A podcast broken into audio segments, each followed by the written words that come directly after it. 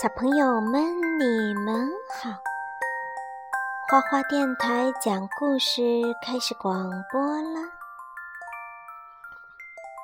今天果妈接着给大家讲一个德国的舒比格写的《当世界年纪还小的时候》这本书里面选的一个小故事，名字叫做。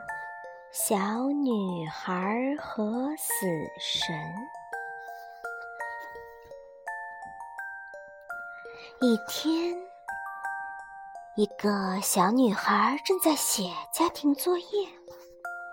死神来到她的面前，对她说：“小女孩，跟我走吧，时间已经到了。”请等一会儿，小女孩说。我得先写完家庭作业。好的，死神说：“家庭作业很重要，你快点做完吧。”死神看上去很疲惫，很苍老。小女孩就把他请进屋，让他坐在他的床上，然后他开始做作业。五乘以几等于四十？五乘以八等于四十。三乘以六等于几？三乘六等于十六。错了，错了！死神说：“应该是十八。”不是的，小女孩说：“十八。”死神重复道：“你怎么得出这个答案的？”小女孩坚持认为自己是对的，死神就一步一步地给她讲解。谢谢，小女孩说。她继续做算术题，边做边念。死神仔细地听着，不时地点头。六乘七等于多少呢？小女孩问我：“经常忘记六乘七等于多少？”四十二。死神回答：“对哦。”小女孩说：“嗯，那么九乘八呢？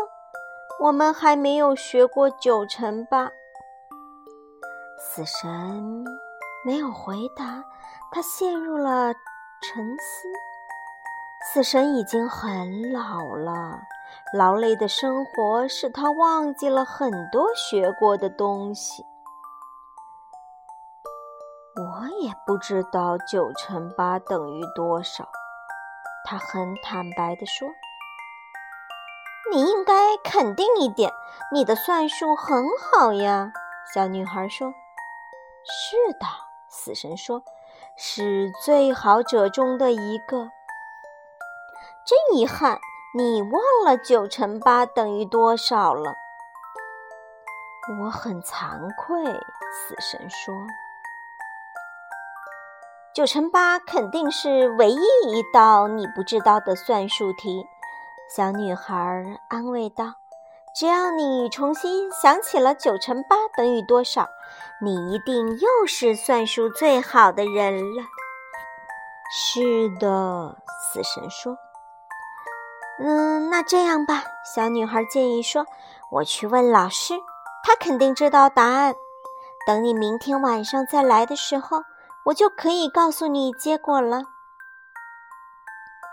你很善良，死神说：“我现在先走了。”他走到走廊上，大声地说：“明天你怎么都得跟我走了。”唉。小女孩叹了一口气，然后呢？嗯，然后啊，就是死神在第二天同一时间来了。小女孩告诉了他，九乘八等于七十二。然后呢？